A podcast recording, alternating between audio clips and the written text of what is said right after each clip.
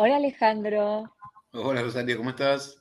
Muy bien, acá muy contenta de tenerte como invitado, es un honor, así que gracias por tu tiempo y por haberte sumado a la propuesta. Un gusto grande, ¿me escuchas bien, no? Te escucho perfecto, espero que vos también. Y... Sí, sí, sí. Estaban trabajando con taladro acá, espero que eh, nos sigan. No creo, no creo. Y de última nada, es la vida, veremos si después lo puedo editar un poquito, pero no te preocupes. Dale. Sé que, que, mis oyentes van a estar muy contentos de tenerte porque cuando anuncié que te iba a entrevistar ya tuve como mucha devolución entusiasta, así que bueno, va, va a estar lindo el capítulo. Y como tengo un montón de temas para preguntarte, vamos a ir al grano porque no te quiero robar demasiado tiempo. Mm, dale, dale. Alejandro, me interesa que charlemos un poco del desamor, porque yo veo que vos tenés una mirada muy, muy rica sobre el tema y que posteás bastante al respecto, y muchas veces mis lectoras me escriben sobre, bueno, cuáles serían modos sanos de atravesar el desapego, digamos, en una relación o el desamor. Eh, a ver, primero decirte que en estos tiempos de salida pandémica y durante la pandemia eh, estallaron explotó todo lo que tiene que ver con el amor de pareja. Yo antes eh, trabajaba fundamentalmente en lo que tiene que ver con, crianza y demás, y la gente empezó a pedirme, Ale, por favor, hablemos de amores sanos y amores no tan sanos y del sufrimiento por amor. Y, en relación a esto, el desamor, cuando una pareja se termina, cuando una relación eh, llega al punto de inflexión en donde ya, no, no más. Hay dos maneras, dos maneras de, gestionarlo, de, manera saludable, de manera, yo no quiero usar la palabra patológica, pero manera compleja. La manera saludable es entendiendo ¿sí? que es ni más ni menos que una historia de amor que se termina, que una relación que no, no siguió, como las dos personas querían que siguiese, eh, que la vida es larga, pero no tanto, que no, no, podemos, o sí podemos, pero el costo es altísimo, estar rumiando y, sosteniendo un dolor eh, que tiene que ver muchas veces con entender la cabeza de quien no, podemos. Eh, la manera saludable es cerrando, entendiendo que se termina una historia no se termina la vida cuando la gente dice, Ale, me, dejó, estoy destrozada, eh, se me terminó el mundo, ahí hay otra cosa, hay cuestiones del ego que no tienen que ver con el amor ni con el desamor, sino con, en todo caso sí tienen que ver con el amor propio, ¿eh? porque ponemos esta historia, esta situación en, un lugar de punto final para nuestra posibilidad de ser felices. Eh, se termina una historia con todo el dolor que esto implica, si el amor fue lindo, y si la historia valió la pena literalmente esta pena que estamos gestionando en el final, pero la vida sigue. Y la, manera es esto, desde el equilibrio y desde permitir que la tristeza se quede el tiempo que tenga que quedarse, pero diferenciando lo que es la tristeza de la rumiación de sostener algo que ya nos excede absolutamente. Mm.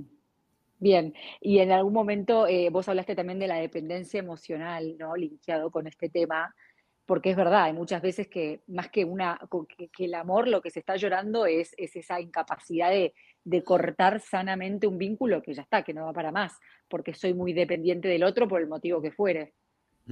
Sí, mira, yo, yo tengo una sección en mi cuenta de Instagram que es Abro Debate y creo que la última semana el, tema que propuse es eh, por qué esta imposibilidad de aceptar que otra persona decide terminar una historia de amor, ¿no? Y esta cosa de, me dejó, que ¿qué es lo que duele? ¿Duele el amor o duele el ego? ¿Mm? ¿Duele que la persona era imprescindible en nuestras vidas y vamos a extrañarla mucho? ¿O duele sentir que no fuimos elegidos?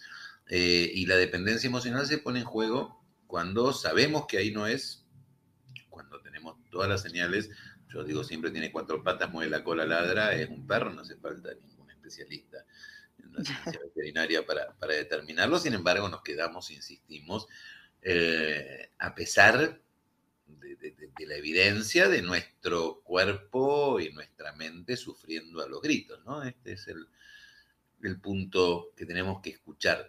Eh, cuando estamos en una historia en la que ahí no es, eh, nuestro cuerpo y, nuestra cabeza nos, nos, tiran alertas permanentemente, que muchas veces ignoramos por empecinamiento, porque estamos sosteniendo viejos fracasos, porque hay mandatos que no podemos, eh, con los que no podemos lidiar, y, nos quedamos en situaciones muchísimo. Yo, yo en, la obra de teatro en Sufriste por Amor alguna vez, eh, es muy lindísimo el clima que ahí se arma, es, es un gran grupo terapéutico. Y la gente cuenta historias eh, con, con 100, con 200 personas al lado, olvidándose que está en un teatro, y una de las historias más frecuentes tiene que ver con, esto. Bueno, hace cuánto que estoy en un lugar en el que no quiero estar, con una persona que no quiero estar, donde sé que no tengo, sin embargo, me quedo, ¿qué me pasa? Que no puedo tener ese mínimo de amor propio para salir eh, de, una historia en la que no soy feliz. Me imagino que, que, la cosa se complica un poco muchas veces, no solo para dejar al otro, sino para asumir que fui dejado, cuando hay hijos de por medio, ¿no? Y un proyecto de familia que se desmorona más allá del vínculo de pareja, digo, el proyecto de familia ampliada, eso me imagino que genera como otro desafío a la hora de desapegarse.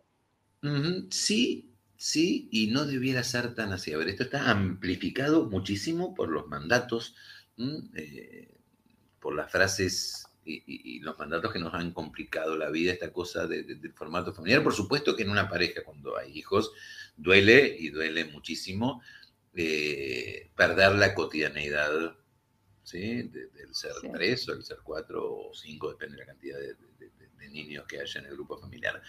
Pero, pero el mandato que, todavía seguimos sosteniendo, aquellos mayores de, 35, 40, te diría, pues la generación sub 30 viene seteada y chipeada de otra forma. Esta cosa de hasta que la muerte nos separe y nos podemos separar por los chicos, eh, y esto es lo, mm el peor regalo que le pueden hacer una pareja a los, a los hijos es permanecer juntos si nada de la felicidad está dando vuelta ahí, ¿no?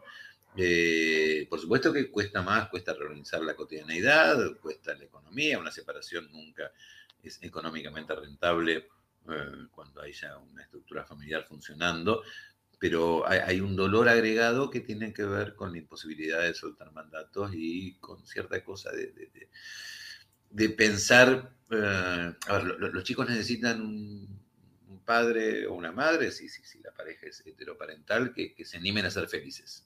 ¿Sí? Si juntos, perfecto. Si separados, yo siempre digo, no, no, no, tengo en 35 años, Rosario, ninguna consulta de hombres y mujeres que no hayan podido soportar ni gestionar una separación bien llevada de sus padres. Tengo montones de consultas, montones de historias mm. clínicas abiertas con hombres y mujeres que han sufrido una enormidad porque los padres se han quedado juntos por los hijos. Mm. No, perdón, te interrumpí. Perdón, termina la idea. No, no, e, e, e, es esto. Eh, hay una complejidad adicional, pero que suele ser mucho más grande bajo la lupa de los mandatos y la enorme frustración que provoca sentir que hemos fracasado en la posibilidad de armar una familia. Entiendo, y lo que te iba a comentar es que hace poco vi en, Instagram, no me acuerdo quién lo subió, pero era un posteo que decía algo así como, se habla mucho del daño que causa el divorcio en los chicos, pero no se habla del daño que sufren los chicos cuyos padres se quedan juntos a toda costa, digamos, eh, cueste lo que cueste en relaciones tóxicas, como que de esos chicos no se habla. Y es ah. verdad que tal cual, para el caso sufren más. Eh, muchísimo más, muchísimo más. Y, a ver, eh, esto lo, dicen los adultos. Si yo hubiera dado lo que no tenía para que mis padres se hubieran animado a separarse y me hubieran regalado un modelo de, intento de búsqueda de la felicidad. Sí, sí, sí, sí, mm. Tal cual, y, en algún momento, eh, hacia el comienzo, mencionabas esto del amor sano, ¿no? Em, ¿Podrías darnos algunas pautas de qué es el amor sano? O sea, cómo reconocerlo. Si alguna, bueno, hablaste también de las señales de alerta del amor que no es sano. Mm. ¿Alguna que otra pauta sobre eso? Sí, claro, el amor sano tiene que tener el, diálogo, la confianza, y yo eh, en la confianza uso la imagen que para mí es muy, muy gráfica. Yo busqué durante años un sillón para trabajar. Yo trabajo muchas horas en, el sillón. Ahora, bueno, yo estoy casi ya cerrando consultorio porque estoy mucho tiempo fuera, pero eh, históricamente en el consultorio, históricamente con, todas las actividades, con pantallas ahora, y el sillón para mí es una parte importante de mi casa y lo busqué muchísimo, lo encontré en un viaje que hice a Ushuaia con mis hijos en la sala de espera, en el lobby del hotel, mientras esperábamos para una excursión, ahí había un sillón en el que yo me senté y dije, de acá no me quiero levantar más. El sillón me abraza, me contiene, me, siento fantástico, bueno, tuve que hacer toda una gesta eh, para ubicar la fábrica y finalmente tengo un sillón como ese, no ese por supuesto, ese del hotel eh, en mi casa. Yo digo que la confianza en una pareja tiene que ser un lugar en el que uno se pueda eh, derrumbar eh, cuando está triste, acomodar cuando quiere estar plácido y, la pareja tiene que contener, la confianza tiene que estar de manera absoluta. Diálogo, confianza y disfrute compartido. A mí me gusta mucho la palabra compañeros, compañeras. Me parece que ir de a dos es un poco eso. No hay eh, medias naranjas, ese creo que es uno de, los mitos. Disney nos ha complicado la vida en un montón de, aspectos. Eh, y, creo que este mito de que la pareja nos completa muchas veces lo único que hace es, complejizar la posibilidad de armar un vínculo lindo. Somos eh, seres imperfectamente completos, con nuestras fortalezas y debilidades, y la pareja viene a complementarnos entonces, bueno, cuando el amor es sano, tiene que estar esto presente. Tiene que haber como un porcentaje mucho mayor de momentos lindos, cercanos a, la felicidad, en relación a los momentos de, malestar, de sufrimiento y, y, ahogo. Es como las sábanas, yo digo siempre 80% dos, 20% poliéster. El poliéster años, una vez un fabricante de sábanas, por, la consistencia, una sábana se desarmarían, pero si tenemos unas sábanas de esas baratas, que es al revés, 80 poliéster, 20 algodón, la, historia no funciona y los amores eh, que no son sanos tienen esto, no, pueden tapar un ratito, pero, eh, y, ahí decime, Rosario, pues volvió el taladro, decime cuánto se escucha y se filtra si no trato de, moverme. No molesta, no molesta para nada. Bueno, ok. Eh, los amores poco saludables tienen esto. Una paciente una vez me describía, me yo estoy como en, una ola que me revuelca, eh, me arrastra, y cada tanto una bocanada de aire, ¿sí? porque puedo sacar la cabeza y respirar, y vuelve la ola mm. a, revolcar una vez más. Los amores tóxicos, los amores poco saludables, los amores patológicos son como estas olas que nos arrastran y cada tanto tenemos un refresh de algo lindo, pero el porcentaje de sufrimiento es altísimo, y entonces ahí tenemos claramente la decisión y la convicción y tenemos que tener los recursos para salir de esa historia que nos hace tan, tan poco bien. Sí, eh, coincido, no puede ser que la excepción sea pasarla bien. Eh, no, no, no se sostiene. Y dijiste ahí una palabrita, me dio al pasar, y se me prendió la alarma porque es un concepto que me parece importante para charlar, que dijiste la palabra felicidad. Y a veces me pregunto, ¿por qué nos cuesta tanto la felicidad a los seres humanos? Eh, primero, la, felicidad yo creo que son instantes. ¿no? Eh, creo que no, podemos pensar en una felicidad a tiempo completo. Son momentos, momentos de plenitud, momentos en donde eh, todo está como queremos que esté y son esto, son, son momentos para guardar en cajita, digo yo, y por supuesto que uno puede en, en, la búsqueda del equilibrio tan necesaria e imprescindible en los seres humanos, gestionar de manera sabia, sabia y, prudente, que son dos palabras que se complementan muy bien, la búsqueda de la felicidad. Y hay cosas que no dependen de uno y hay cosas que pueden salir mal, hay cosas que, nos vienen a complicar la vida y la tristeza a veces se hace presente de manera inevitable porque en la vida se sufre. Tenemos que poder gestionar el sufrimiento. Eh, el tema es que muchas veces, muchas veces vamos atrás de, utopías, ¿no? Y no utopías en el sentido de Galeano. Galeano tiene una definición hermosa, no sé si la, la conoces cuando habla de, las utopías, dice, yo, yo eh, veo la utopía, trato de acercarme y la utopía se corre 20 pasos más, camino 20 y se corre 30. ¿Para qué sirven las utopías? Sirven para eso, sirven para caminar. Eh, mm. Yo creo que el intento de la felicidad es una utopía, la búsqueda de la felicidad es utópica, pues es imposible la felicidad en estado absoluto y pleno. Eh, sí podemos ser plenamente agradecidos de aquellas cosas que sí tenemos. Yo cuento siempre una anécdota muy chiquitita que, hoy salió una nota que yo escribí en el, en el diario sobre la importancia de la sonrisa y cuento esta historia en la que yo venía caminando un día por un parque de la ciudad de Buenos Aires, eh, malhumorado, por cosas que, ni me acuerdo, eran cosas muy chiquititas, muy nimias, eh, y venía mascullando, vaya a saber qué, y en eso eh, escucho y me, interpela la voz de un hombre que es un buenos días enorme, miro, levanto la vista, que venía cabizbajo, y, y veo a un hombre que estaba durmiendo en el parque, se levanta cama, entre comillas, bajo un árbol, una sonrisa enorme, eh, empieza a hacer saludos al sol y grita un buen día para todo el mundo. Y yo ahí sentí, pensé, soy un imbécil. Yo venía de, darme una ducha calentita, de desayunar rico, eh, y venía preocupado por cuestiones absolutamente intrascendentes. Y muchísimas veces el sufrimiento humano lo sostenemos desde ese lugar.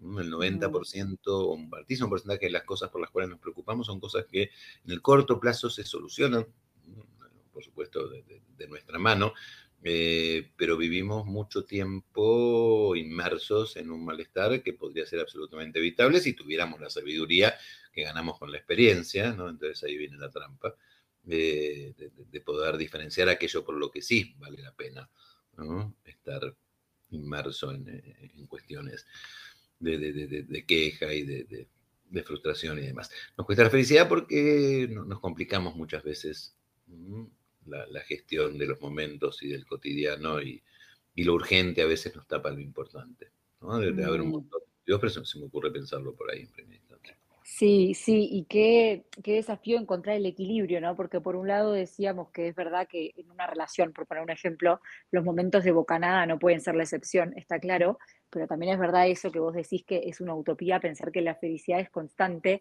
y tanto se nos habló de perseguir los sueños y querer es poder y de un montón de cosas que creo que hay gente que a veces está un poco confundida y ante el primer desafío como que quiere tirar la toalla y no ya en las relaciones, en el laburo, por ejemplo, en la carrera y como que nos falta como sociedad y me incluyo por ahí a veces un poco como de templanza o de constancia en, en permanecer, ¿no? Nos falta un poco como animarnos a permanecer en lo que cuesta.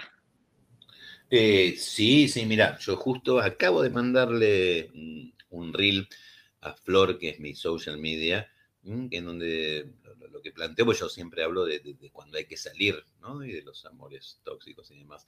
Eh, y el reel decía, no, no renuncies, no bajes los brazos, no te rindas cuando sentís que el amor sano está ahí. ¿eh? Mm. Ahí sí, peleala, quédate, bancate la, parada, ¿eh? porque ahí sí vale la pena. Cuando hay algo del amor sano en juego, hoy, hoy en este formato de, virtualidad, de, como si jugáramos ajedrez en simultánea, es mucho más fácil bajarse que quedarse y sostener el malestar. Cual. ¿eh? Y lo difícil es sostener el malestar. Tal cual. Y mencionaste las redes sociales y, justo te quería preguntar, ¿te parece que, bueno, sospecho lo que me vas a responder, pero me interesa que charlemos sobre las redes sociales y el rol que juegan en todo esto, ¿no? En la pareja, en los vínculos, para bien o para mal, o sea, ¿qué cambios notás vos como especialista eh, con la llegada de las redes, en tus consultas, en los problemas de la gente? Pienso también en el narcisismo como otro tema que podemos tocar, ¿no? Y cómo las redes a veces lo exacerban o no. Eh, sí, sí, sí, sí, sí, sí. A ver, eh, primero una aclaración importante. Los narcisistas, que son de la misma casta psicopatológica, son primos hermanos de los psicópatas, si bien la, patología va por, carriles distintos, no modifican su esencia, no cambian. Yo no he tenido en 35 años un narcisista sentado enfrente por motus propios, uno que lo ha mandado el juez o su mujer o el cardiólogo, y duran muy poquitos, muy, muy poquito en el sillón, porque no, carecen del don de la empatía. Eh, eh, esto, y bueno, el psicópata, por supuesto, que tampoco modifica su, esencia y su estructura. Yo no creo que haya más narcisistas y más psicópatas a partir de las redes sociales. Sí creo que los narcisistas se hacen un festín, eh, porque tienen, harto, todos conocemos, pero por si alguno de los oyentes del podcast no lo sabe, el mito de Narciso. Narciso estaba absolutamente enamorado de su imagen y todos los días se miraba en una laguna mm, deleitándose con su belleza hasta que un día la, vanidad pudo más que el sentido común, quiso abrazarse y murió ahogado. Lo complicado es que los narcisistas en las redes sociales no se ahogan, claro. Entonces eh, pueden ¿sí? hacer dulce con, los posteos y con toda la, colección de likes que les alimentan eh, el ego, muchas veces a expensas del sufrimiento de, otra gente. Eh, y hay, yo digo, Rosario, un narcisismo virtual que es muy complicado, es muy complicado, pues se pierde el verdadero sentido del amor propio, que nada tiene que ver con los trastornos narcisistas, ahí hablo del amor sano. Eh, mucha gente sufre tantísimo porque no tiene de su paso por las redes sociales el feedback que quisiera. Entonces, una vez una paciente adolescente había subido carrusel de fotos de un viaje que había hecho y me cuenta angustiadísima que había tenido, no me acuerdo la cantidad, pero eran muy poquitos likes para lo que ella esperaba. a nadie le gustó, a nadie le importó lo que yo subí de mi viaje, eh, re poquitos comentarios, ¿no? Como si esta fuera realmente la vara con la que tenemos que medir. Las redes sociales potencian y amplifican aquella cuestión de la del orden de, la vanidad y los trastornos narcisistas. Hay mucho, había una ilustración que hizo la, querida Flora Dibuja, que es una ilustradora cordobesa, eh, que tenía que ver con esto de, bueno, a ver, no creas lo que cuentan las redes sociales, ¿no? La vida real no, no, no, no va por ahí. Lo que la gente muestra muchas veces no es exactamente lo que está viviendo, se muestra una parte, ¿no? antes de subir una foto, ¿eh? quien la sube elige si el perfil, si la luz, si esto, si aquello, digo, no, no, no es casual la enorme mayoría de las cosas que se ven en redes sociales.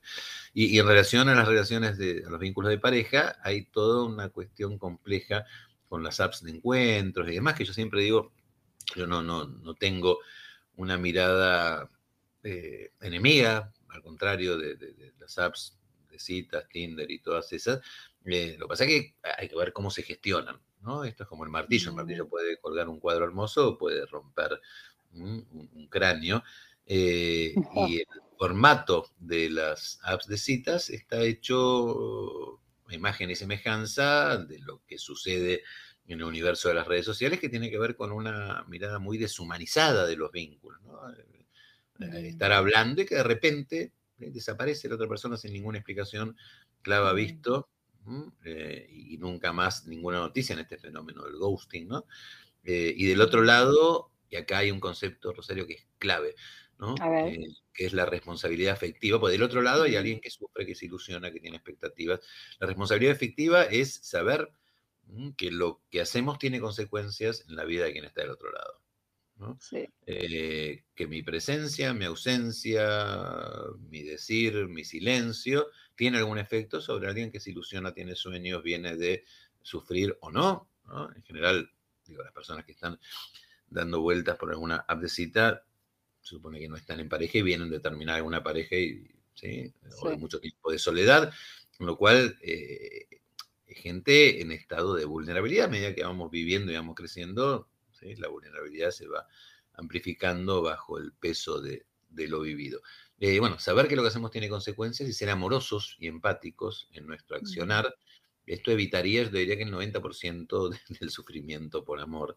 Pues mucho tiene que ver con el, con el, destrato, mucho tiene que ver con lo que eh, no se gestiona pensando en el otro, como si uno eligiera un trozo de, carne en una góndola, ¿no? Uno puede decir, a ver, tiene más grasa, menos graso, y, es un objeto inerte, digamos, ¿no? Lo que está ahí no, no, sufre, quien está del otro lado de la app sí lo hace. Y esto es claro. Tal, cual, y dijiste responsabilidad afectiva y me acordé de un posteo tuyo que dice, prefiero un no a una excusa de mierda, y me hiciste reír porque yo cuando estaba soltera era mi lema. Yo decía que no, sin ningún tipo de pudor. Me invitaba a salir un chico y decía, ¿sabes qué? No, gracias, no estoy interesada porque sabía que era mejor que decirle, no, hoy no puedo, tengo que estudiar. Mejor para él y para mí. El otro flaco iba a llamar cinco veces y yo iba a tener que poner excusa las cinco veces, generando una dinámica, ¿viste? Es como que es cuesta entenderlo, pero prefiero un no que una excusa de mierda. Sí, pero a ver, a, veces una patada amorosa al pecho, amorosa, muy amorosa y suavecita, es mucho más claro que, que un montón de rodeos cuando las historias empiezan, ¿no? Si, si pudiéramos decirle a la otra persona, mira, no, no me está pasando, ¿sí? no, no, no me gusta, no sucede, que yo, y, y, se ahorran montones, le va a doler, por supuesto, que, a lo mejor le, amarga el día, ponele, vino mucho más que eso, si es alguien que no conoce, eh, si nos amarga más que eso, porque hay un juego, una cuestión del ego que nada tiene que ver con ese vínculo que no puedo ser. Eh, porque hay mucha gente que se queda enganchada, enganchada mucho tiempo en tratar de entender la cabeza de quien se fue, ¿sí? salimos dos veces, iba todo bárbaro y de repente desapareció. Hay cientos de historias en, la cuenta, en las redes sociales. Yo tengo una sección que a mí me gusta mucho, que es tips para la mochila. Eh, la gente deja su pregunta y yo le doy una respuesta en 15 segundos, obviamente un consejo y no reemplaza nunca el espacio terapéutico. Y esa es una sección de los días viernes. Y es impresionante, Rosario. Bueno, hay muchísimas preguntas que yo de ver, 600, no, sé, nunca llego a contarlas y nunca llego a responder todas. Pero la enorme mayoría tiene que ver con historias que terminan sin entender por qué. Y acá yo mm. cito a Cerati siempre, otro crimen quedará sin resolver y tenemos que seguir con nuestra vida. Podemos perder tiempo tratando de entender la cabeza de alguien que, ni siquiera conocemos tanto, ¿no? Eh, y aunque lo conociéramos, lo podríamos entender en historias que han sido mm. largas. Eh, entonces sí, sí, sí, eh, claro que, la claridad en la comunicación es clave y si no sucede, no sucede. Y bueno, esto no nos define como personas, ni, sí nos define poder plantear, mm, y también la responsabilidad afectiva es eso, bueno, esto es lo que yo quiero ahora, esto es lo que puedo, mm, no es que tengo que acompañar a mi mamá al médico, es que no tengo ganas de verte, o es que no me gustas, o es que dejé de estar enamorado como estaba, o conocí a otra persona y, estoy enamorando y no quiero superponer historias. Y, la claridad, ¿eh? nunca es triste la verdad, lo que no tiene remedio, que es una frase polémica, porque en realidad a veces sí la verdad tiene remedio, pero bueno, eh, y a veces sí es triste, pero a mí me gusta la frase igual. sí, sí, sí. Eh, sí, sí, sí, ser claro ahorra muchísimo sufrir a quien tenemos 100%, igual sin querer quitarle responsabilidad al irresponsable efectivamente, porque estoy de acuerdo y comulgo con que hay que ser responsables, también me parece que, que, hay un montón de herramientas que si uno abre un poquito los ojos, puede darse cuenta solo. Y en ese sentido a mí me pareció muy revelador cuando salió. Yo no sé si viste la película o leíste el libro He's Just Not That Into You en inglés, simplemente no te quiere que mostraba todas estas excusas, por ejemplo, escena de dos amigas, ay, no sé qué pasó, porque bueno, me invitó a salir, pero pasaron 10 días y no me llama, y la amiga aconsejándole, bueno, debe ser que se está mudando, o está con mucho trabajo, o una salta de excusas, cuando en el fondo la respuesta es, a ver, flaca, si no te llamó por 10 días, la respuesta ya la tenés. Obviamente, él por ahí podría haber aparecido y, y no fue responsable efectivamente, pero vos también tenés que hacerte cargo de la realidad que está bastante clara, digamos. por poner un ejemplo banal. Sí, eh, bueno, esto que yo te decía al, principio, tiene cuatro patas, ladra, mueve la cola, es perro, ¿qué, más vas a esperar, digamos, no? Eh, me, salimos una vez, le mandé, te mando mensajes todos los días, me clava visto, me dice, ¿Qué, ¿qué, hago? ¿Lo espero? Me dijo que no quiere compromisos, ¿eh? yo quiero casarme y tener hijos, ¿qué hago? Andate, andate rápido, ¿sí? Si, quieren cosas distintas, ¿qué, te va a quedar con este pensamiento mágico esperando que, que vas a colonizar la cabeza de un tipo, de una mujer que quiere otra cosa, y está bien si quiere otra cosa. No está ni bien ni mal, no, coinciden, y muchas veces hay, y esto también está bueno decirlo, responsabilidad afectiva de un lado, pero hay un empecinamiento en donde, bueno, eh, cuando me conozca se va a enamorar y va a cambiar de idea. No, no, no, en mm. principio no. No, no, no apuestes a eso. Y el tiempo que se pierden en los casi algo es un montón, es un mm. montón en una vida que es tan larga es un montón de tiempo. Y hablaste de empecinamiento y me acordé cuando vos hablaste también de la queja mental, que por ahí la queja mental es otra cosa, pero me hizo acordar en el sentido de este, de este afán, esta tosudez que tenemos por insistir eh, en el sufrimiento, ¿no? Sea quejándonos o permaneciendo en relaciones que claramente no son, o buscando excusas para alargar lo que ya terminó. Es como que tenemos esa manía como seres humanos. Sí, yo, yo eh, pregunto siempre en el teatro, en el Sufriste por Amor, agarro una botellita de agua, un vaso, lo que tenga ahí más a mano, y pregunto cuánto pesa eh, ese, ese, vaso o ese envase, y la gente empieza a decir 400 gramos, 600, 700. La respuesta, obviamente, es que no importa el peso del vaso ni de la botella, sino el tiempo que lo sostenemos. ¿no? Mm. Eh, y esto aplica a cualquier situación de, la vida, aplica a los vínculos amorosos, y si yo sostengo eh, una ruptura el tiempo necesario para gestionar la tristeza y poder seguir con mi vida es una cosa. si yo me quedo rumiando y años, el otro día una mujer me decía en, Córdoba, en el teatro, que ella estaba hace siete años sufriendo porque su pareja había decidido terminar la relación. Y yo le decía, mira, obviamente no soy mi paciente, quiero ser prudente, pero obviamente se te juega algo que no tiene nada que ver con, esta historia. Con las personas, eh, tal cual, es imposible que sufras siete años eh, porque alguien se desenamoró de vos o lo que fuera. Hay otra cosa, charlarlo con tu terapeuta, pero permitime decirte, acá en, la magia hay un concepto que para mí es muy claro, que es la misdirection. Misdirection es cuando el mago hace unas, distrae al público, miren esta mano y con la otra mano hace la trampa, ¿no? Y en el amor muchas veces se juega la misdirection y no nos duele eh, tanto como pensamos eh, esta historia que se termina, sino que estamos sufriendo por otra cosa que no llegamos a poder gestionar ni siquiera visualizar. Tal cual, Alejandro, es tal cual lo dijiste. Y para ya dejarte ir, te quiero hacer una última pregunta que tiene que ver con el enamoramiento inicial. Y vos también hablas de esto, ¿no? De, de cómo editamos cuando estamos enamorados al principio y cómo por ahí.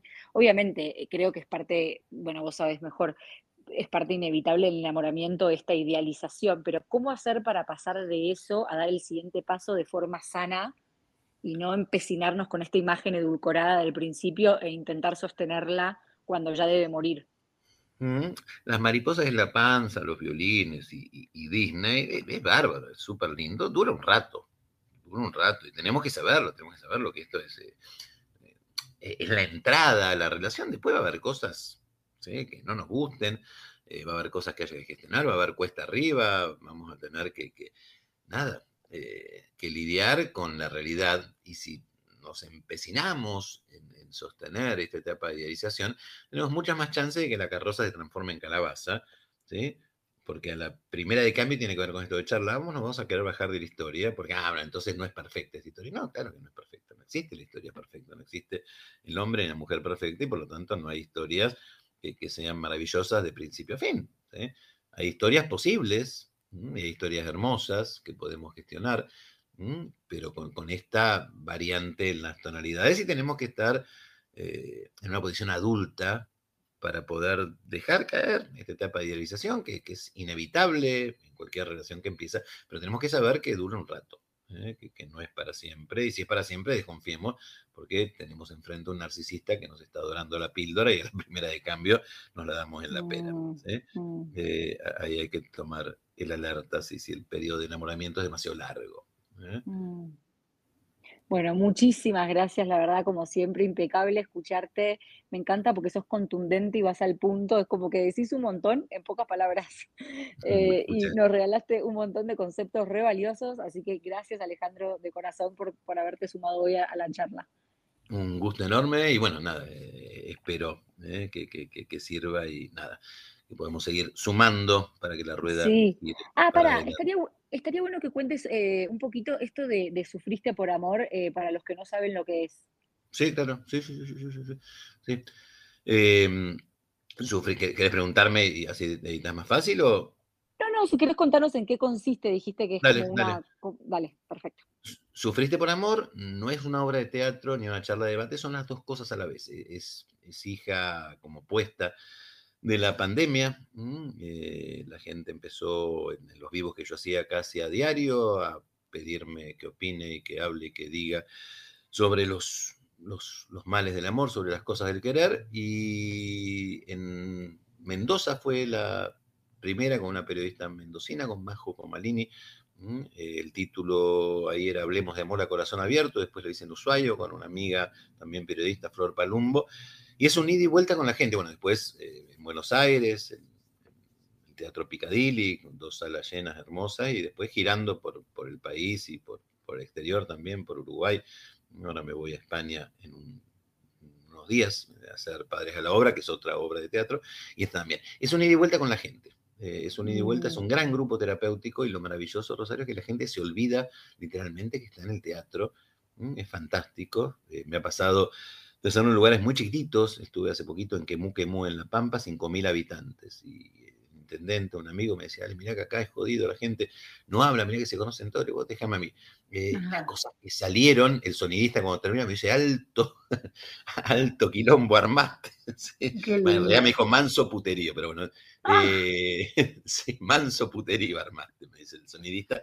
La gente se olvida y la idea es construir cajas de herramientas haciendo un recorrido. No hay una estructura, de, guion, pero vamos yendo por donde la gente lleve el debate, ¿no? Y es, muy, muy placentero, yo estoy muy contento y lo, disfruto mucho. De la gente le sirve mucho sobre todo, lo cual me, alegra tantísimo.